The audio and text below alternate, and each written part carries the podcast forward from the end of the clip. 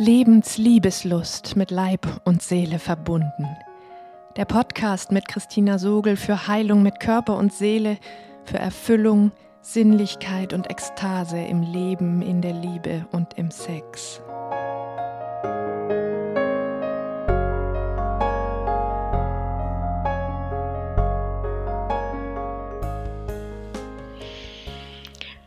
Hallo, du atmendes Wesen.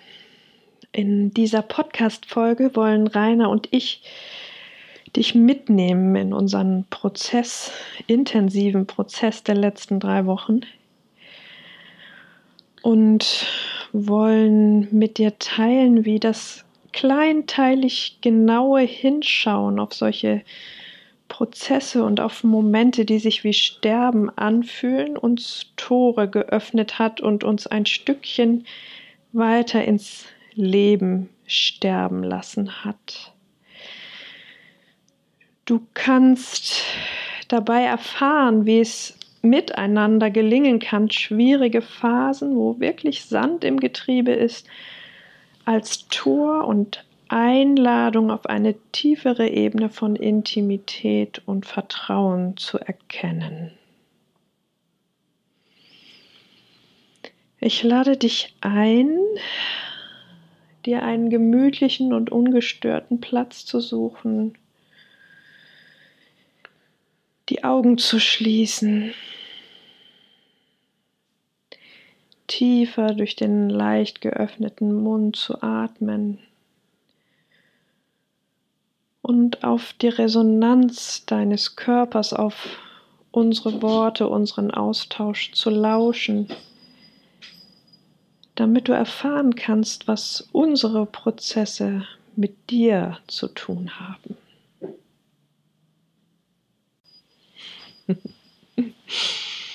Also unsere Katze ist mit dabei. Und ich finde es immer schön, Rainer, wenn wir uns nochmal Raum nehmen, wirklich auch zurückzuschauen auf diese Wellen von miteinander sein, gerade wenn sie nicht so einfach waren und sind, wie diese Wellen von tief eintauchen in irgendwas und dann aber auch irgendwie auf ganz natürliche Weise wieder auftauchen, wenn wir da so zusammen drauf gucken nochmal und wie mit jedem Mal, wo wir das tun, bisschen mehr die Schätze heben, auch die da drin sind. Wie geht dir das da? Ja, das ist ähm, für mich auch ein wertvolles Moment, ähm, weil ich ja dadurch, gerade dadurch, durch das nochmal hinspüren, nochmal hinfühlen, nochmal ähm, uns gegenseitig da auch ähm, drin sehen, ja, dadurch passiert ja Entwicklung, dadurch lerne ich, dadurch kann ich ähm, aus diesen ganzen ja, Krisen, Konflikten, Problemen, Problemchen auch was für mich rausholen, was mich weiterbringt. Hm, das gibt dem dann richtig irgendwie auch Sinn. Ne? Sonst ist das immer einfach nur so anstrengend und mühsam und so kriegt das dann rückwirkend immer so viel Sinn, finde ich. Ja, find ja, ja. Richtig schön. Ja.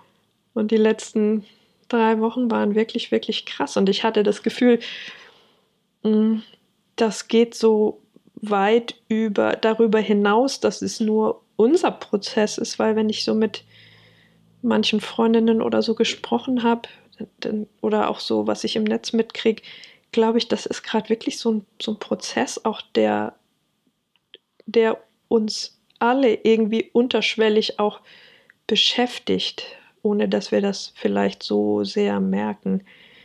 Ich versuche da gerade mal irgendwie so ein, eine Überschrift darüber zu finden. Vielleicht sowas wie ja, unter diese ganze Schicht von Anstrengung zu sinken Und zu merken, also die, ich spüre so stark oder habe auch in den vergangenen Wochen so stark die Sehnsucht danach gespürt und gleichzeitig aber auch gemerkt, wie, wie schwierig das auch ist. Und vor dem Hintergrund war mir das eine richtig, richtig gute Unterstützung und Hilfe, dass da diese, ich sag mal, Konflikte zwischen uns so massiv aufgeploppt sind und mich da wie reingeschmissen haben, was ich so freiwillig nicht so gut geschafft habe vorher, obwohl ich es ja gerne gewollt hätte. Ich finde, diese Prozesse, die scheinen so primär so individuell, aber ich glaube, dass das eben bei vielen Leuten so ist, dass sie im Prinzip ähnliche Probleme, ähnliche Prozesse eben immer haben. Und ähm, es erscheint, also ich habe das in letzter Zeit so oft für mich gedacht, es erscheint immer so, als hätte ich allein ein Problem. Und ähm, aber wenn ich dann zum Beispiel mit unseren Freunden drüber rede oder auch in der Männergruppe, dass das dann sich zeigt, tja, das sind eigentlich Sachen, die vielleicht ein bisschen anders gefärbt oder da und da ein bisschen anders nuanciert, aber eigentlich haben alle ähnliche Prozesse laufen. Hm. Also für mein Gefühl ging das vor Silvester los, als wir endlich mal so ein bisschen paar Tage Ruhe hatten und ich selber irgendwie in den Tagen vorher schon gemerkt habe, krass, die letzten Wochen ist mein Schütteln viel zu kurz gekommen und bin ich echt wieder so ins Machen, Machen, Machen reingekommen und dann hatten wir diese paar Tage vor uns und ich saß dir gegenüber und merkte, hm, irgendwie fühlt sich das gerade gar nicht so nah an. Und dann kamst du und erzähltest davon, dass du dir diese Tatva Viveka gekauft hattest über Sex ähm, diese Zeitschrift. Und ich habe so das Titelblatt angeguckt und habe gedacht, was würde ich denn im Augenblick über Sex schreiben?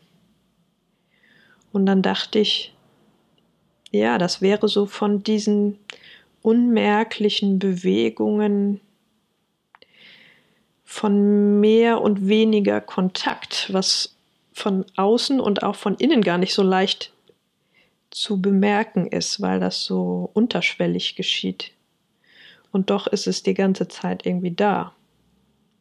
Und so kamen wir dann ja ins Gespräch. Ne? Also darüber, wie ist das eigentlich bei unserem Sex gerade? War ein schöner Aufhänger, hat sich so ergeben. Und ähm, das ist was, was ich auch immer total schätze, dass wir diesen Dialog über Sex, darüber, wie unser Sex ist, auch immer wieder führen. Also jetzt nicht immer super kontinuierlich, aber doch immer wieder.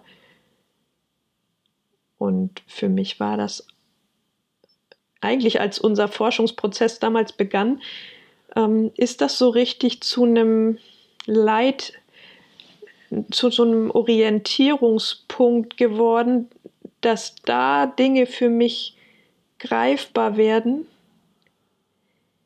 die dann viel umfassender gerade gültig sind. Aber da wird es für mich so, so, so, kommt es so, wird so sichtbar drin. Und dann, mhm. ja, bist du zu dem Schluss gekommen oder so, dass du eigentlich auch erstmal auf die letzten Wochen geguckt hast, ne? Was kam da raus? Ja, da kam durchaus raus für mich auch, dass ich, ähm, naja, ähm, mich immer wieder so dabei beobachtet habe, wie ich in ein, ich möchte es dir oder ich möchte es auch anderen, ich möchte es dir recht machen, ich möchte so bei vielen Sachen also so, nicht bei den großen Dingen. Bei den großen Dingen, da ist es immer relativ einfach, bei sich zu sein, bei sich zu bleiben. Aber in so Kleinigkeiten, wo es dann um so Sachen geht, die so vermeintlich gar nicht so wirklich wichtig sind, wo ich dann so für mich denke, naja, ob ich jetzt so oder so, ist mir eigentlich egal. Ich habe da jetzt kein wirkliches Problem damit, jetzt ein bisschen was zu machen, was jetzt nicht unbedingt hundertprozentig mir entspricht. Und das schleicht sich dann so langsam ein, wieder sich anzupassen, wieder sich mehr im Außen zu orientieren und nicht bei sich zu sein. Und ähm, ja, und letztendlich baut sich dann aber auch immer wieder so innerlich dann so dieses Bild auf, ja, eigentlich mache ich, machen wir immer nur Sachen, die, die du willst, so wie du das ja auch schon gesagt hast, dass äh, dir das, ähm, dass du da immer sehr, sehr alert bist, weil ich da mich ja auch mal beklagt habe, dass ich in meiner ersten Ehe immer nur, oder dass wir da immer nur Sachen gemacht haben, die meine Frau gewollt hat, oder ich habe mir nicht das Auto kaufen dürfen, was ich gewollt hätte, und so weiter und so weiter. Ähm, das sind dann so im Kleinen Sachen ist es, ist es wirklich dieses, ich möchte es dir recht machen oder, also jetzt noch, oder ist es inzwischen fast sowas wie, ich sag mal, das Basis-Setup, die Gewohnheit? Ich hatte nämlich in unserem Gespräch das so in Erinnerung, dass es fast sowas ist, was sich automatisch einstellt, wenn du nicht wach bist. Ja, ja, das passt, das trifft es ziemlich gut. Es ist nicht so, dass ich bewusst ähm, dir sozusagen Honig um den Bauchnabel schmieren mag, aber ähm, ich, ich rutsche da in so ein Muster, was halt ja, so subkortikal, so, so unter, der, der, unter dem Bewussten so ein bisschen angelegt ist, was dann so die, ja, was dann so abläuft. Da muss ich nicht drüber nachdenken, das mache ich so und dann kommt plötzlich irgendwie, ertappe ich mich oder irgendwie spüre ich, ah, jetzt bin ich schon wieder überhaupt nicht bei mir. So ein bisschen geringster Widerstand, ne? Ja, natürlich. So. Das ist primär etwas, was einfacher und angenehmer und bequemer erscheint, aber ähm, auf die Dauer einfach eher, ja, Selbstverleug zur Selbstverleugnung. Naja, Selbstverleugnung ist vielleicht ein bisschen nicht das richtige Wort, aber ähm, es berücksichtigt mich selber nicht. Ich berücksichtige mich selber dann nicht. Du rutschst dir da wie weg. Ich rutsch mir da weg, ja. Was ich total spannend fand, war, dass ich dann im Verlauf, als dieser Prozess so weiterging die nächsten Tage, dass ich wirklich merkte, dass ich sozusagen mir auf entgegengesetzte Weise wegrutsche und auch das, was ich mh, hm, gemacht hatte oder was mir in den Wochen davor sich so eingestellt hatte wieder bei mir, dass für mich das, was für dich dieses Ja sagen ist, für mich dieses Machen ist. Also von daher ist das auch der Punkt, wo wir uns immer wieder so schön gegenseitig die Mäntel hinhalten und reinschlüpfen. Ne? So, ja. ähm, du lädst mich ein zu sagen, was, ähm, wo geht's jetzt lang? Und wenn ich sowieso schon für mich im Machen bin, dann mache ich das automatisch irgendwie mit, bin dann auch nicht mehr so wachsam und frage nicht, ähm, ja, wie hättest du es denn gerne und so. Und schwupp sind wir da wieder drin. Ja. Mm. Und da war nach dieser nächsten Situation, wo, es dann ein paar Tage später nochmal weiterging, das war beim Musikmachen, glaube ich, ne? Da hatten wir Musik gemacht zusammen. das war lustig, weil du da, das war eigentlich ungewöhnlich und ich habe mich gefreut, als du sagtest, du aufstandest vom Tisch nach dem Essen und sagtest, oh, ich habe jetzt Lust, Musik zu machen. Ich dachte, ach oh, schön, guck mal, er wartet gar nicht darauf, dass, dass ich sage, wollen wir jetzt nicht endlich mal ein bisschen üben? und ich sagte, okay, ich mache mit und setzte mich hin. Und schon kam von dir die Frage, was spielen wir? Ja. Und so ging es irgendwie gerade weiter. Und ich merkte irgendwie, wie mir das auf den Keks ging. Und das zog sich dann die nächsten Tage weiter. Und wenn ich dann da anfing drüber zu reden, dann, dann hörte ich auch noch irgendwie die Sätze, ja, das war weil du. Und ich dachte, nee, komm, das finde ich jetzt unfair. Und ja, weiß ich, wolltest du noch was dazu sagen? Weil da für mich schloss da ja dann dieser, dieser spannende Prozess an, wo, wo ich dann für mich dachte, nee, ich will das jetzt mal erforschen. Irgendwas hängt da drin. Aber vielleicht magst du noch was dazu sagen. Ja, ich mag äh, noch grundsätzlich zu den Tagen davor noch was sagen. Ähm, also für mich war das auch so, ich meine, sowohl du als auch ich, wir hatten vor Silvester, vor diesen paar Tagen, wo wir da frei hatten, ähm, so auch um Weihnachten rum.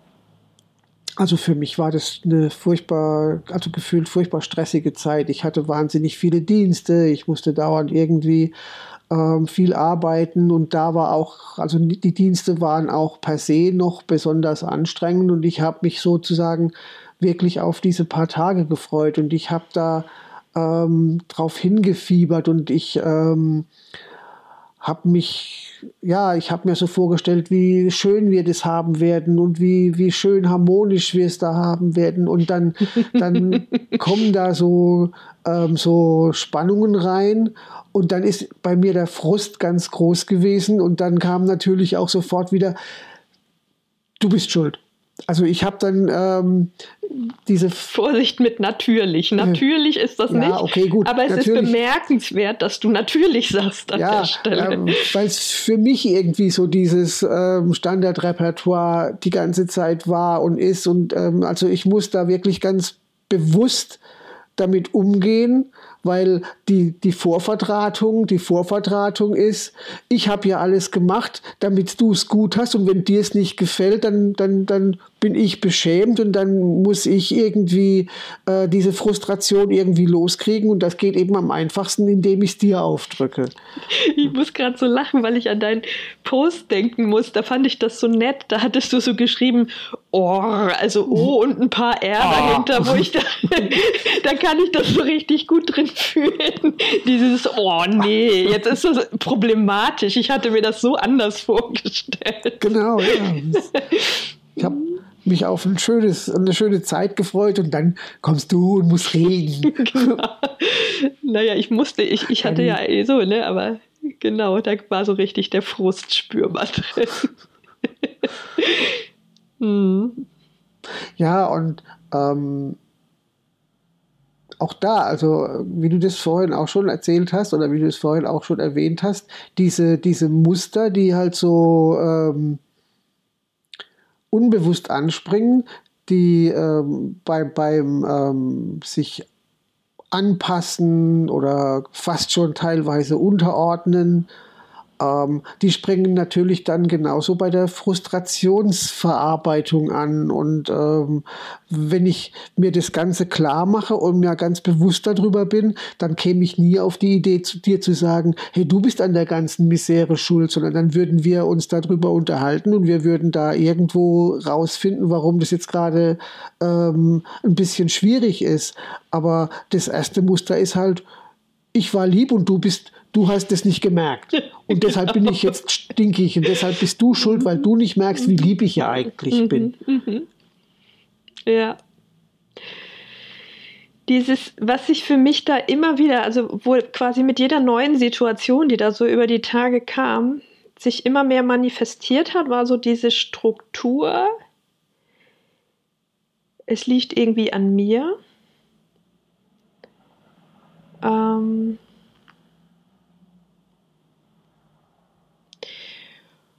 Und diese Passivität von dir, diese Defensivität. Und ich erinnere mich an einen Morgen, wo ich so aufgewacht bin oder morgens mir beim Kaffee machen und ich plötzlich so merkte, wie, da warst du nicht da, wie ich, wie ich merkte, wie ich unter diesen Ärger rutsche und plötzlich total traurig werde.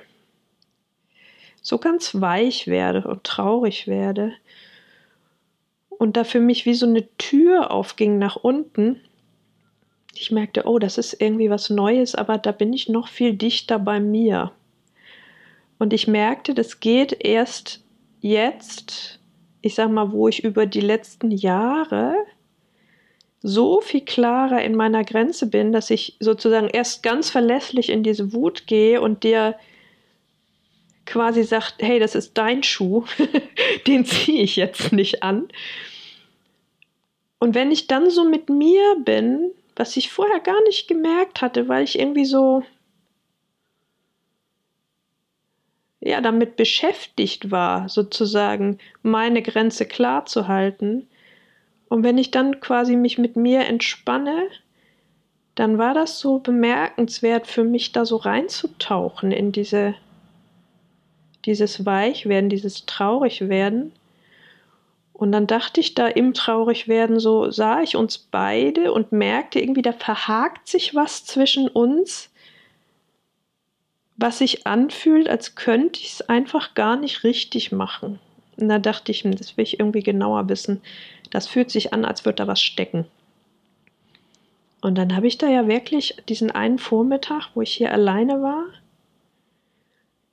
mit mir selber so eine Art Aufstellung gemacht. Ich hatte erstmal so mein Basis-Setup, wie ich das irgendwie oft habe, diese zwei Kissen gegenüber mit den zwei Seilen drum, die dann so verschlungen sind. Das sind dann du und ich in einem verschlungenen Kreis. Und ich wollte dann wissen, was ist das, wo du nur die andere Seite von meiner Medaille bist, was ich erstmal gar nicht sehen kann, aber was ich irgendwie ahne. Und weil diese Schuldsache, wir hatten da ja schon manches Mal so über die Verknüpfung mit deinen Eltern gesprochen und dass, dass ich dann da oft irgendwie was aufs Auge gedrückt kriege, was zu deinen Eltern gehört, die du immer so schön in Schutz behältst. Dann habe ich so intuitiv, ich sag mal, rechts und links neben meinen Platz von diesen beiden Kissen deine Eltern gelegt und rechts und links von deinem Platz meine Eltern. Also ich hatte da jeweils drei Kissen in der Reihe gegenüber und habe das dann so ausprobiert und fand das total bemerkenswert, dass als ich auf deinem Platz saß, meine Augen wie magisch angezogen wurden von diesem anderen, diesem Teenie-Kissen und es mir körperlich nicht möglich war, rechts und links auf diese anderen beiden Kissen, also auf deine Eltern, ich als Rainer nicht auf meine Eltern gucken konnte. Wie, wie als hätte ich eine Augenlähmung, dass ich nicht nach rechts und links gucken konnte. Fand ich sehr bemerkenswert. Und alles verengte sich auf dieses Teenie-Kissen und das war wie so ein Sog, der da hinging. Und ich spürte, Sag du mir, wie ich hier, auf welche Weise ich hier auf der Welt existieren darf. Und das hat mich, die ich als Teenie auf diesem Kissen saß, irgendwie total traurig gemacht. Dass das so, dass ich da drin so diese Ebene spürte von, es geht wie um Existenzberechtigung oder sowas so dass diese Frage, wie, wie möchtest du es machen, die du mir so oft stellst, hm, so eine ganz tiefe Ebene berührt. Und ich habe mich dann wirklich bemüht, also wirklich darum gerungen, die Augen rechts und links von Tini zu meinen Eltern zu bringen, zu deinen Eltern. Ähm, und habe dann so gesehen, mit deinen Augen, ich kann ja zum Glück schon so sehr viel mit deinen Augen gucken, weil wir schon so viel darüber gesprochen haben. Aber wie unmöglich das für dich irgendwie war, für deine Eltern richtig zu sein. Und als ich das als du auf deinem Platz so gesehen habe, da ist mir wirklich wie meine ganze Energie nach unten aus mir rausgelaufen und ich bin wie in so eine große zähe Masse eingesunken. Das fühlte sich richtig wie so eine Depression an. Und die Teenie in mir, die ich ja doch auch noch war, die merkte ja, guck mal, das ist so die Depression, deiner Eltern gewesen, in der du es nur falsch für sie machen konntest. Und dann bin ich aber auch wieder auf meinen Platz gewechselt und habe erstmal dein Kissen wahrgenommen, dieses reiner Kissen, und habe gemerkt, ich kann den gar nicht erkennen. Wer ist das eigentlich? Das wirkte so, so leer, wie so eine Leerstelle. Und weil ich da nichts greifen konnte, guckte ich dann rechts und links zu meinen, also zu Tinis Eltern. Und habe gesehen, dass die mich in dem Sinne auch nicht als mich gewollt haben. Aber dass sie mich, zumindest meine Mutter mich auf eine Art gewollt hat, um ihr sozusagen ihren Scheiß abzunehmen. Wo mir so dieses Wort kam, ich war irgendwie Kloschüssel für die beiden. Ich war Auffangbehälter. Und spürte dann da irgendwie auf eine etwas lebendigere Weise, ohne dieses Gefühl der, des, ich war eigentlich überflüssig, weil das war ich nicht. Das habe ich bei dir erlebt, da auf dem Kissen. Ähm, habe ich trotzdem gefühlt, um mich ging es gar nicht und bin so furchtbar, furchtbar traurig geworden. Und das war genau die Traurigkeit, in die ich da morgens reingefallen bin. Diese, es ist so traurig, wenn ich sozusagen immer wieder einfach Auffangbehälter werde und da drin selber gar nicht gesehen werde. Und da dämmerte es mir dann schon, dass das unendlich parallel ist, was wir beide erleben. Du hast das ja eben auch gesagt, ne? Dieses, ich erlebe das dann so, hast du gerade gesagt, ähm, dass ich gar nicht gesehen werde mit dem ganzen Schönen, was ich mache. Und letztlich ist es ja nur, dass auch, auch bei mir, wo ich mich vorher immer drüber aufgeregt habe und geärgert habe, und jetzt konnte ich da endlich mal drunter sinken in diese Traurigkeit, die so uralt war, so viel älter als ich, die, die, als du überhaupt schon in meinem Leben bist. So. Das kam mir total bedeutsam vor. Und dann habe ich es wirklich ausgekostet und bin mal richtig in die Mitte von diesen Kissen gegangen, also zwischen dich und mich. Und habe mir erlaubt, in diese Depression unserer vier Eltern, die ja auch die Depression einer ganzen Generation ist, irgendwie wie reinzusinken. Und merkte, wie ich so ganz weich wurde da drin und dann dann dämmerte es mir plötzlich und ich habe mich auf deinen Platz nochmal gesetzt und gemerkt, ach guck mal, wir sind wirklich zwei Seiten, zwei verschiedene Gesichter von Abwehr von derselben großen Depression. Du durch diese Defensivität und ich durch das Machen. Und eigentlich ist dein Platz bereinigt um dieses ganze, gib mir die Berechtigung, ist das, was mir fehlt, nämlich diese Möglichkeit, mal ruhig zu werden und dem Leben zu lauschen, in welche Richtung ich eigentlich jetzt eingeladen werde zu gehen, statt dass ich immer selber machen und alles selber überlegen und strukturieren muss, sondern mich auch mal so ein bisschen tragen zu lassen und plötzlich wurde ich auch dir gegenüber so ganz weich mit diesen, hm, mit dieser Defensivität, die mich vorher so aufgeregt hat. Weil ich merkte, guck mal, da ist wie so ein Schlüssel für mich drin. Das ist wie der Teil, den ich mir verwehrt habe in meinem Aktionismus. Das hat mir super gut getan und war so ganz, ganz versöhnlich. Und danach konnte ich den ganzen Tag irgendwie so viel mehr Ruhe in mir zulassen und auch mir selber so viel besser lauschen. Ja. So war das. Mhm. Davon habe ich dir dann ja auch erzählt. Ja, davon hast du mir erzählt. Und ähm, das ist auch gut, dass du das jetzt gesagt hast, oder das ist sehr spannend, dass du gesagt hast, ähm, zwei Seiten oder zwei Gesichter der Abwehr der, derselben Depression oder derselben Ursache, derselben, desselben Grundproblems, wie man immer auch das nennen mag. Ähm, weil letztendlich habe ich tatsächlich die Gegenseite erlebt in meinem Prozess, in meinen Prozessen. Mhm. Ähm, da war auch, es gab, also ich habe auch eine, mit dir zusammen eine so eine Art Aufstellung gemacht mit ähm, den Kissen und mit mir selber, mit meinem Kissen.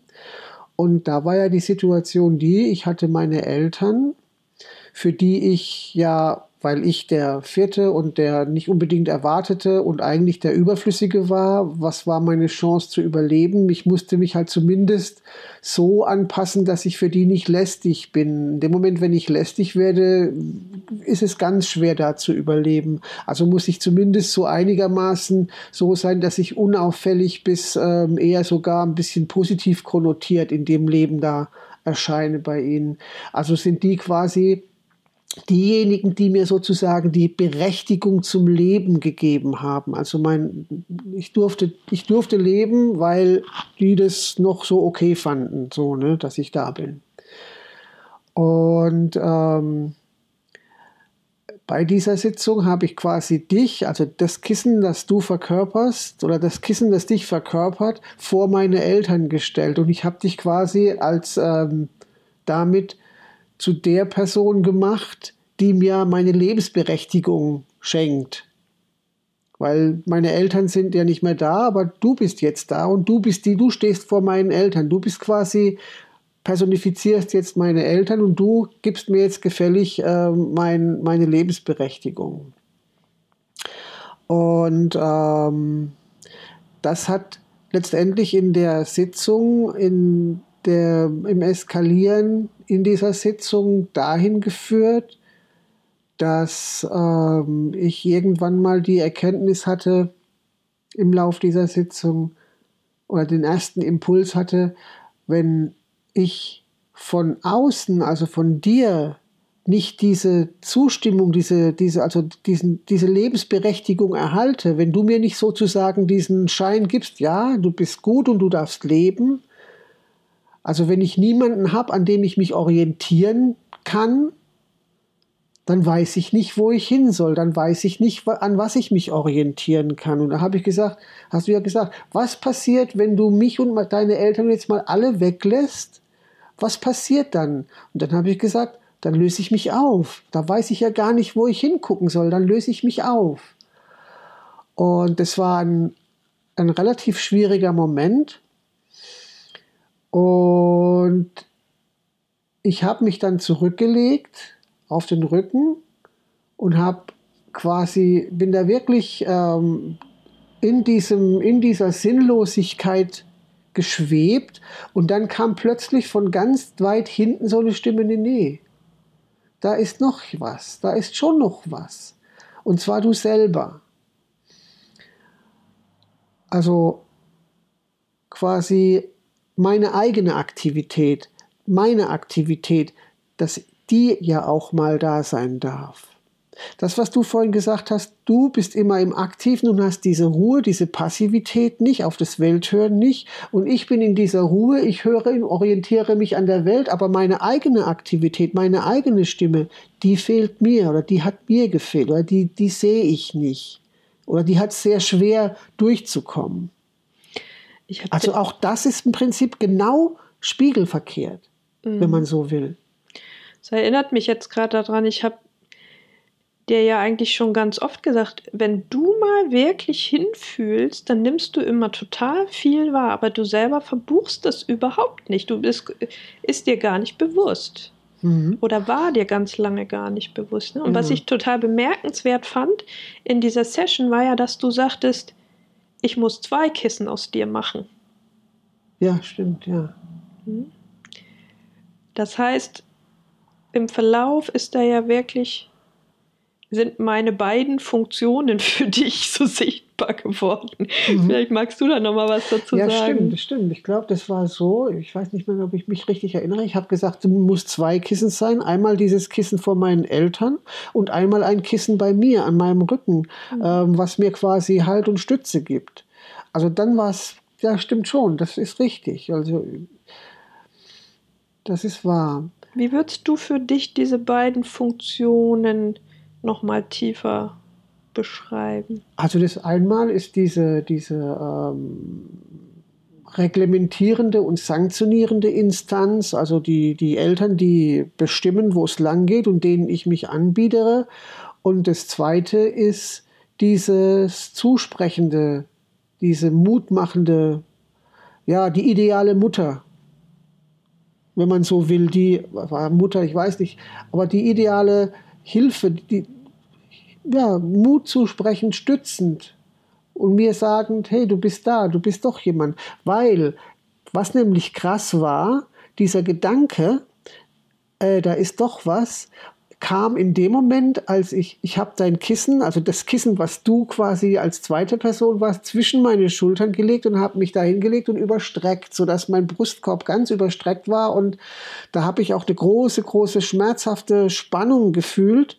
Und in dem Moment, wo ich an, sozusagen auf dir lag, auf deinem Kissen lag, auf dem Kissen lag, kam dann der Moment, hör mal, da ist noch was. Und dann hat sich auch diese, diese Spannung ein bisschen gelöst. Also das war dann quasi tatsächlich das verkörperte, zusprechende in dir. Ich finde es jetzt total spannend, dass du das vordere, also das Kissen vor deinen Eltern, das Teenie-Kissen, mhm. dass du das als die reglementierende Instanz erlebt hast, weil ich hatte so nach meiner Session gedacht, dass das sozusagen parallel dazu das Kissen ist, das dir einfach Richtung gibt. Ja. Aber du erlebst es eben als diese, die sagt, du musst, ne? nicht du, du kannst, sondern du musst. Ja, Richtung gibt, Orientierung gibt, äh, mehr oder weniger rigide. Mhm. Aber ich möchte jetzt auch noch ähm, ein bisschen weiter erzählen von den Folgeprozessen, ja, weil ähm, das ist was, was ich da jetzt auch in den letzten Wochen gemerkt habe, dass solche Prozesse in wahnsinnig vielen Schichten ablaufen. Also das ist ja wirklich Kleinstarbeit, da dran zu kommen. Das, ähm, es war dann so, dass dieser, diese Session vorbei war und ich dann so mit dem Bewusstsein da gegangen bin, okay, gut, ich habe ein Inneres, ich habe eine, eine, einen eigenen Willen sozusagen. Ähm, also es ist ja nicht so, dass ich die ganze Zeit wie so ein Schluck Wasser in der Kurve hänge und überhaupt nicht weiß, was ich will. Aber, aber, aber, aber es so, ähm, so dieser, dieses wirklich Innere, diese Kraft, die kam dann noch mal ein bisschen mehr zum Vorschein. Da kam dann ein bisschen mehr Kraft und ein bisschen mehr eigenes, äh, eigener Antrieb und so weiter zum, zum Tragen. Ja, wo bei dir mehr Kraft zum Tragen kam, bin ich so in den Folgetagen, habe ich bewusst immer wieder diese Lücken gesucht und auch aktiv Lücken geschaffen, in denen ich, also Lücken, wo ich einfach innegehalten habe, mich aufs Sofa gelegt habe oder einfach so still gesessen habe, ohne was zu tun. Und dann so merkte, krass, wie, wie ich eigentlich chronisch tapfer bin und wie viel ich aktiv Lücken schaffen muss, um wirklich bei dieser Traurigkeit anzukommen, das, das zu spüren, was hm, ja diese Traurigkeit, dass dass, dass es mir so schwer fällt, einfach zu sein und diese Bereitschaft, manchmal auch zu meiner eigenen Kloschüssel zu werden, quasi einfach nur noch abzuarbeiten und zu machen. Und dieses Weichwerden hat mich auch so ganz dicht zu mir rücken lassen und ganz zart werden lassen. Und dann gab es wieder diese Situation, die dann auf das zartere Ich trifft, ähm, wo wir miteinander gesessen hatten abends und geredet hatten. Und plötzlich das Telefon klingelte und du so, was ich auch völlig okay fand, irgendwie weghüpftest, um zu telefonieren. Und dann warst du in der Küche mit dem Telefon und hast danach dann noch in der Küche gewurstelt, als das Telefonat zu Ende war. Und ich hatte mich in der Zwischenzeit aufs Sofa gesetzt und gedacht, du kommst jetzt dann so wieder und knüpfst an. Und das hast du dann aber nicht gemacht. Und wo ich so rückwirkend merkte oder mich fragte, hm, habe ich dich vielleicht vorher schon zugetextet und du hast gar nichts gesagt? Und dann fing ich so rückwirkend an, mich zu schämen. Und war aber ganz weich da drin oder relativ. Es ging gut, da so weich zu werden da drin und zu bleiben. Und dann sagte ich zu dir, habe ich dir das erzählt? Habe ich nicht gesagt, du bist da gar nicht mehr drauf zurückgekommen, sondern ich habe gefragt und habe gesagt, ich habe mich nämlich so ein bisschen geschämt bei der Vorstellung, dir war das vielleicht eh schon zu viel, was ich gesagt hatte. Und dann ging es irgendwie schon wieder los. Du sagtest, ja, das war nur weil du. Und es tat mir so weh in dem Moment. Und so kamen wir irgendwie dann im Verlauf ja auf das Thema mit der Scham. Vielleicht magst du da noch mal was dazu sagen. Ja, also es, als du gesagt hast, dass du dich da schämst, weil du das Gefühl hattest, du zeigst dich jetzt und du ähm, erzählst mir Sachen und ich reagiere dann nicht mehr drauf, so und in diese Scham kamst. Oh, vielleicht habe ich ihn jetzt gelangweilt, ihn zugetextet, irgendwas erzählt, was ihn gar nicht interessiert. Ähm, habe ich mich geschämt, dass ich weil ich ähm, kurz ans Telefon gegangen bin. hätte ja was Wichtiges sein können und dann auch noch gesehen habe, ah, draußen in der Küche ist noch was und ich habe dann vor lauter dies und das ähm, komplett vergessen, dass da ja vorher dieses Gespräch war und dass das ja noch ein loses Ende hatte. Und ich habe dann so gesagt, ja, nee, für mich war das rund und ich habe halt äh, meine Scham darunter verstecken wollen oder damit wegmachen wollen, dass ich jetzt sage, ja, dass, dass ich den schwarzen Peter wieder dir zuschiebe, anstatt dass ich einfach sage, ähm, oh, fuck, ich habe das einfach nur vergessen, da wieder anzuknüpfen. Es war einfach weg. Tut mir leid.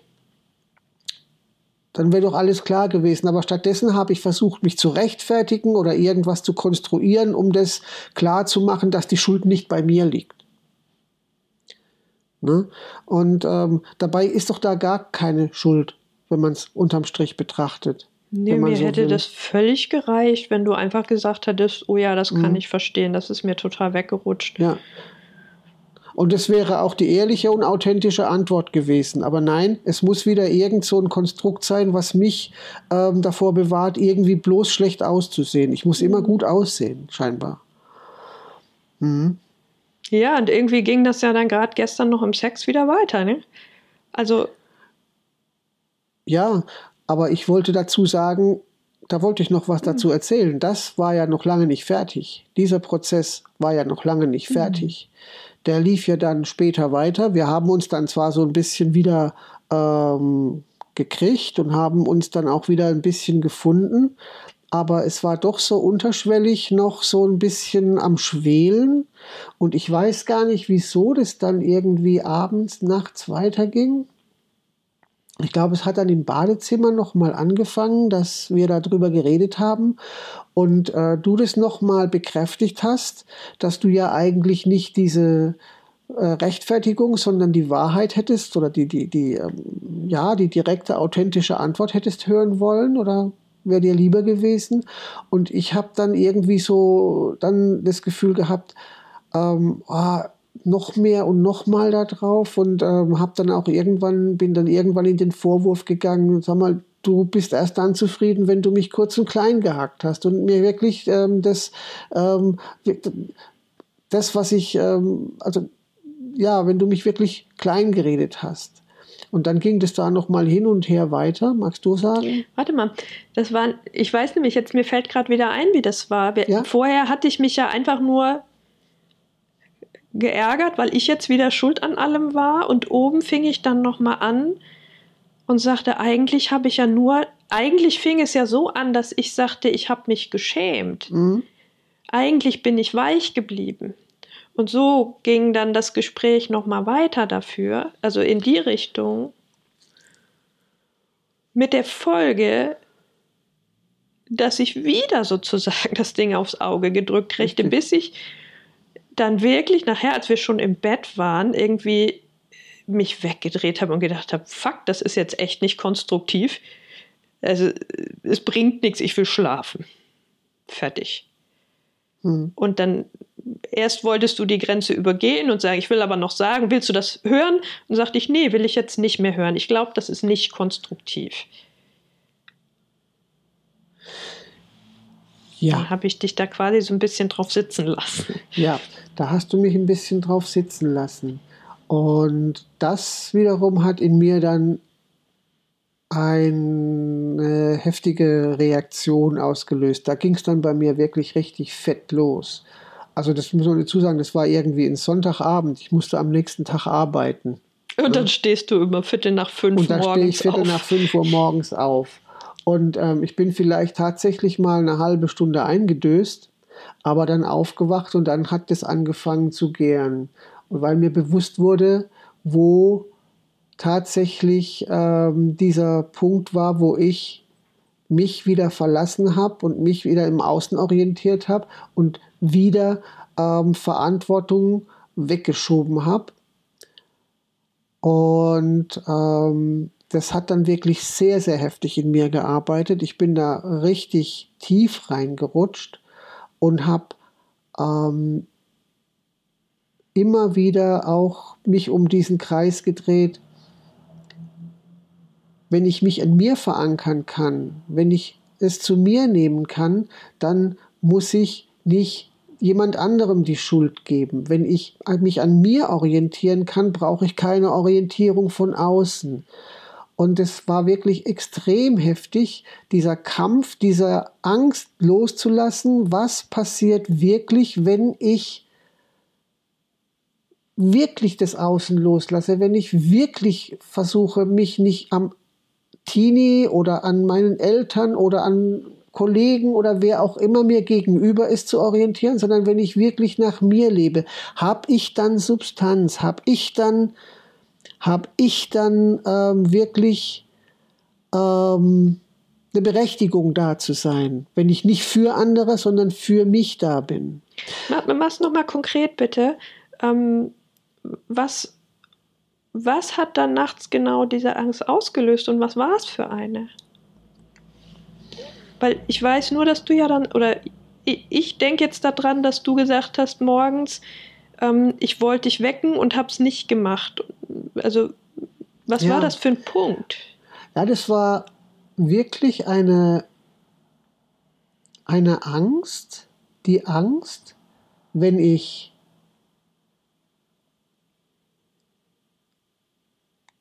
das nach außen leben, das nach außen orientieren, das nach außen mich beziehen verlasse und mich auf mich selber beziehe, nach mir suche, dass ich dann nichts finde. Hm. Oh, dass ich dann nichts finde. Wie ins Leere falle. Dass ich dann ins Leere falle. Mhm. Und das war so ein Moment, wo ich gedacht habe, ich weck dich jetzt auf. Das war genau das. Ich weck dich jetzt auf und möchte dir das sagen und äh, brauche dich als Halt. Dann habe ich mir aber in dem Moment gedacht, Moment, wenn ich jetzt habe ich die Chance. Jetzt habe ich die Chance, dieses Gefühl mal wirklich auszuhalten. Und aushalten ist nicht das richtige Wort. Dieses Gefühl mal wirklich auf mich wirken zu lassen. Dieses mhm. Gefühl, was passiert denn wirklich mit mir? Und ich habe dich schlafen lassen und ich habe dieses Gefühl weiter gefüttert.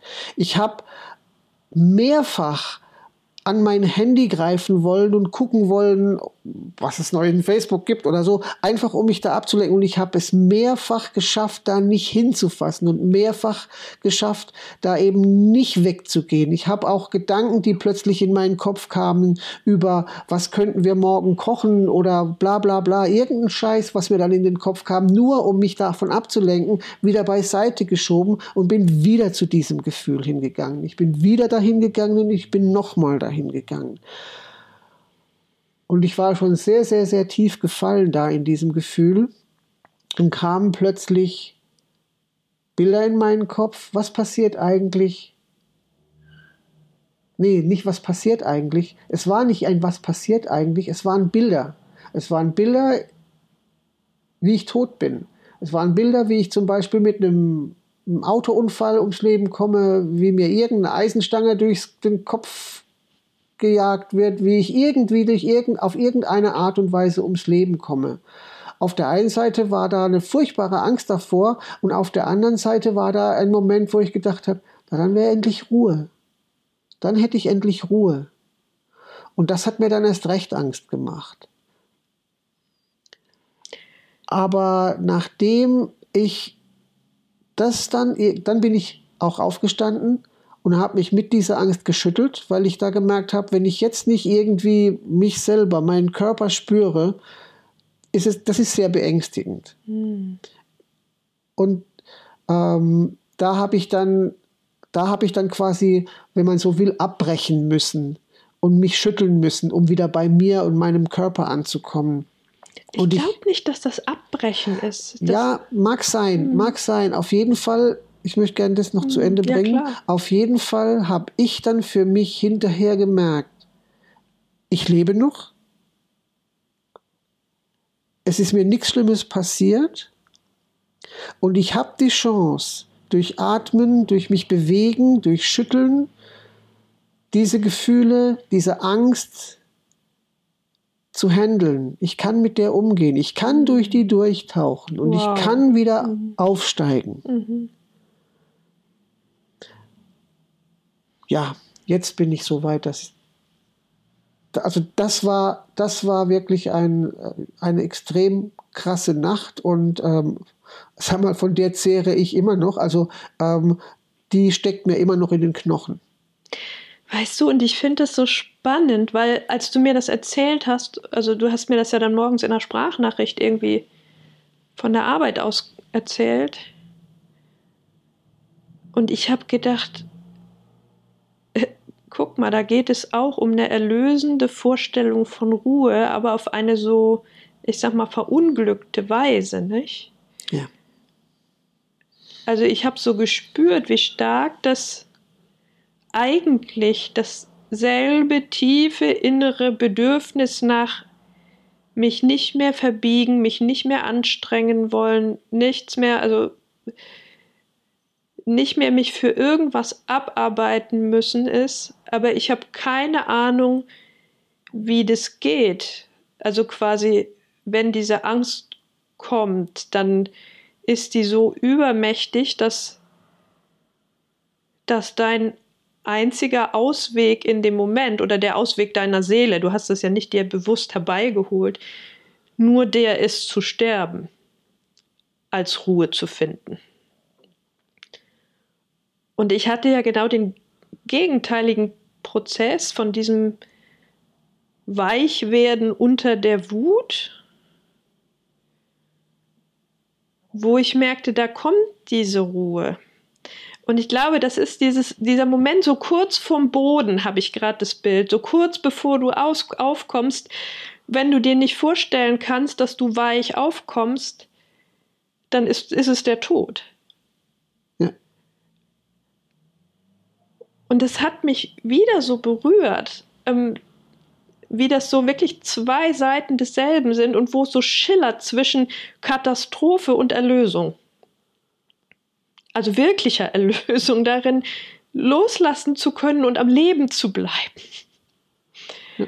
Und ganz weich zu werden. Und so, so ist dann ja jetzt in den letzten Tagen für uns nochmal diese Verbindung zur Scham gekommen, die ich ja auch lange oder auch immer wieder erlebt habe als sowas von ähm, ich will der nicht erlauben, mich zu erfassen. Ich will da quasi wie dagegen protestieren, weil das was ist, was von außen mir gesagt worden ist, dass ich dann nicht okay bin. Aber im Moment entdecke ich da so eine, auch so ein Tor zum Weichwerden drin. Wenn ich mir wirklich erlaube, diese Scham mich erfassen zu lassen, weil ich schon stabil genug in mir selber bin, dann werde ich da drin weich. Dann kollabiere ich nicht und löse mich auf, sondern ich werde ganz weich. Und wo wir jetzt gestern beim Sex dieses Moment hatten, wo ich irgendwas in, ganz unbefangen gesagt hatte, wo du von jetzt auf gleich ganz kalt geworden bist und aus dem Kontakt gegangen bist und gesagt hast, du hast mich wie eine Oberlehrerin behandelt,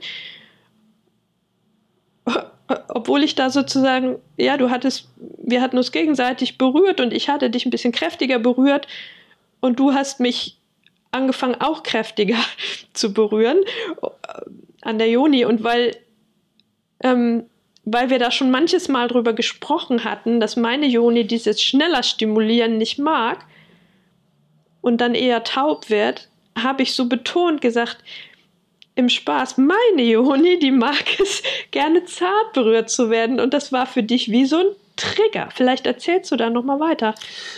Naja, ähm, der reine Informationsgehalt der Worte, das habe ich dir auch gestern dann schon gesagt, der reine Informationsgehalt der Worte wäre ja nicht das Beschämende gewesen für mich. Ja, auf jeden Fall war das so, dass ähm, ich mich in der Situation beschämt gefühlt habe. Ich habe mich dafür geschämt oder ich habe mich in einer, ja doch, ich habe mich dafür geschämt und weil ich mit diesem Schämen, mit dieser Scham nicht klarkomme, ähm, war etwas in mir, was diesen Spieß wieder umgedreht hat und zur Waffe hat werden lassen und ich habe in dir quasi zurückgegeben. Ich habe dich dann kalt behandelt, habe diese, dieses Gefühl nicht bei mir halten können, sondern musste es gleich wieder an dich zurückgeben. Und ja, konkret, du bist richtig aus dem Kontakt gegangen. Ja, sofort bin, ich bin aus dem von Kontakt 100 auf 0 runter. Ich bin aus dem Kontakt gegangen, habe gesagt, du hast mich hier behandelt wie äh, eine Oberlehrerin und hast mich behandelt als, als Oberlehrerin gegenüber ihren kleinen Buben oder dem kleinen Schüler, der von nichts eine Ahnung hat. Ähm, und dann war für mich das durch. Also dann, da war ich dann weg. Da mhm. bin ich in mich selber zusammengeschnurpselt und war weg. Ja, und ich habe auch, ich war völlig geschockt, weil ich vorher so einfach ganz un unbefangen im Spiel mit dir war und habe erstmal ganz viel Selbstempathie gebraucht und dann irgendwie nach einer ganzen langen Weile dämmerte es mir so, dass es, glaube ich, wieder dieses Thema war, dass, dass du dich geschämt hast. Mhm.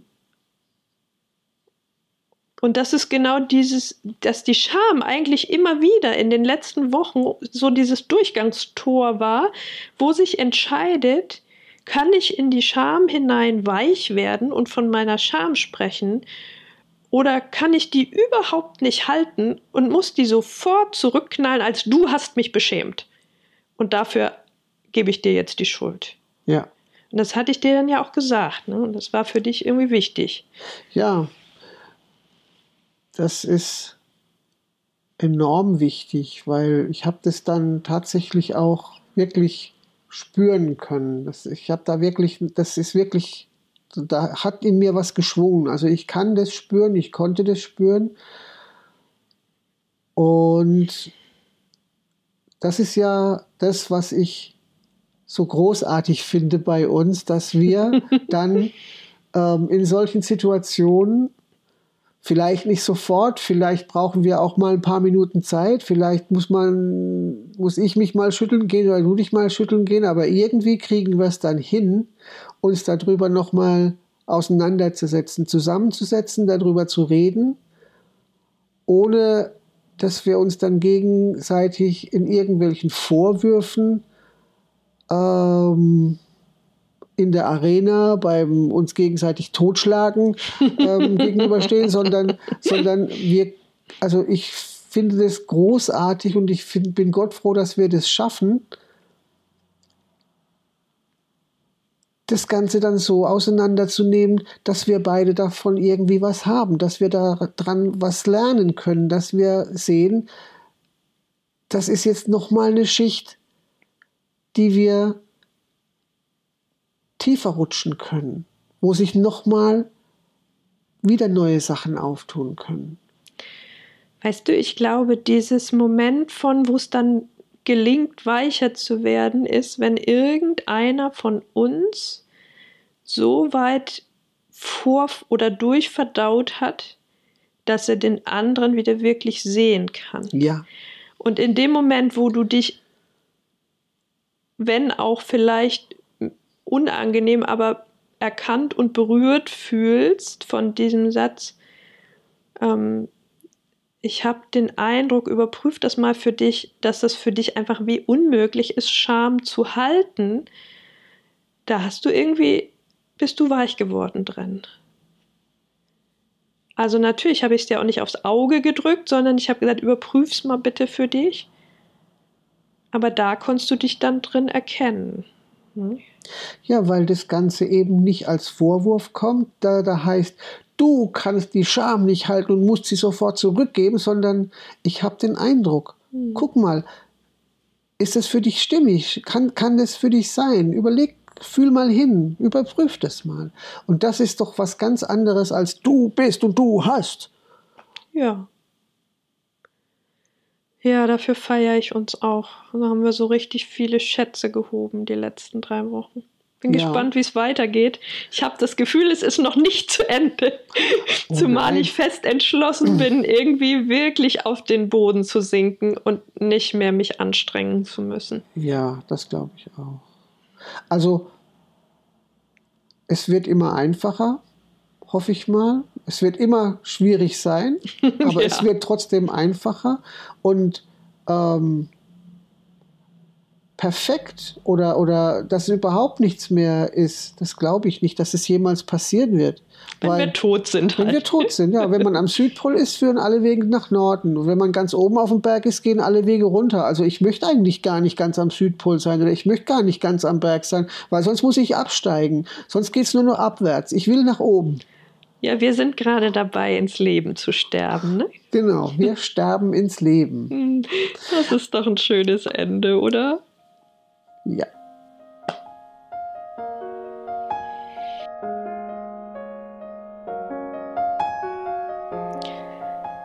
Ja, jetzt haben wir dich ganz tief mitgenommen in unsere, in unsere kleinteiligen Prozesse. Wenn dir diese Folge gefallen hat und du auch ins Leben sterben möchtest und die, auf diese Art Schätze heben möchtest, gibt es zwei gute Gelegenheiten. Einmal online, wo wir gerade mit Eilert und Jurika Bartels zusammen diese wunderbare getrennte Männer- und Frauengruppe Back on Earth, zurück von Mars und Venus anbieten, wo auch wirklich Raum ist, uns auf der Erde gemeinsam zu begegnen. Ähm, und wir bieten immer wieder gerade live, live und in Farbe hier in Stuttgart mh, hm, körpertherapeutische oder körperliche Wochenenden an, Own Your Deepness, wo wir tief in die Wildheit und tief in die Tiefe eintauchen. Genau, dann schau dich gerne auf unserer Webseite um, ob du da irgendwie mit uns gemeinsam ins Leben sterben möchtest. Und jetzt lass uns zusammen mutig sein, Lebensliebeslust entfachen und ekstatisch werden.